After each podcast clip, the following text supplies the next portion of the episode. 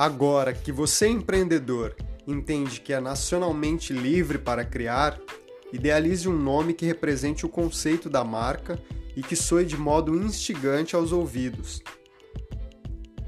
Dica valiosa: crie algo marcante que represente o seu propósito. Agora eu torço que o propósito beneficie outros também.